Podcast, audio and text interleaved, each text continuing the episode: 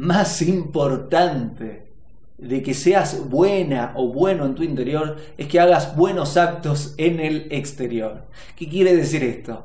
Es más útil para el mundo una persona malvada que hace buenos actos que una persona buena que no hace ningún buen acto.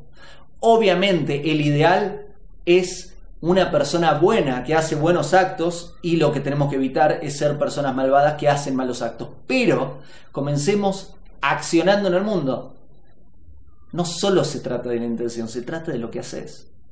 Que hagas buenos actos. Hago esta rápida pausa comercial para agradecerte por oír mi podcast y pedirte que si te gusta lo recomiendes.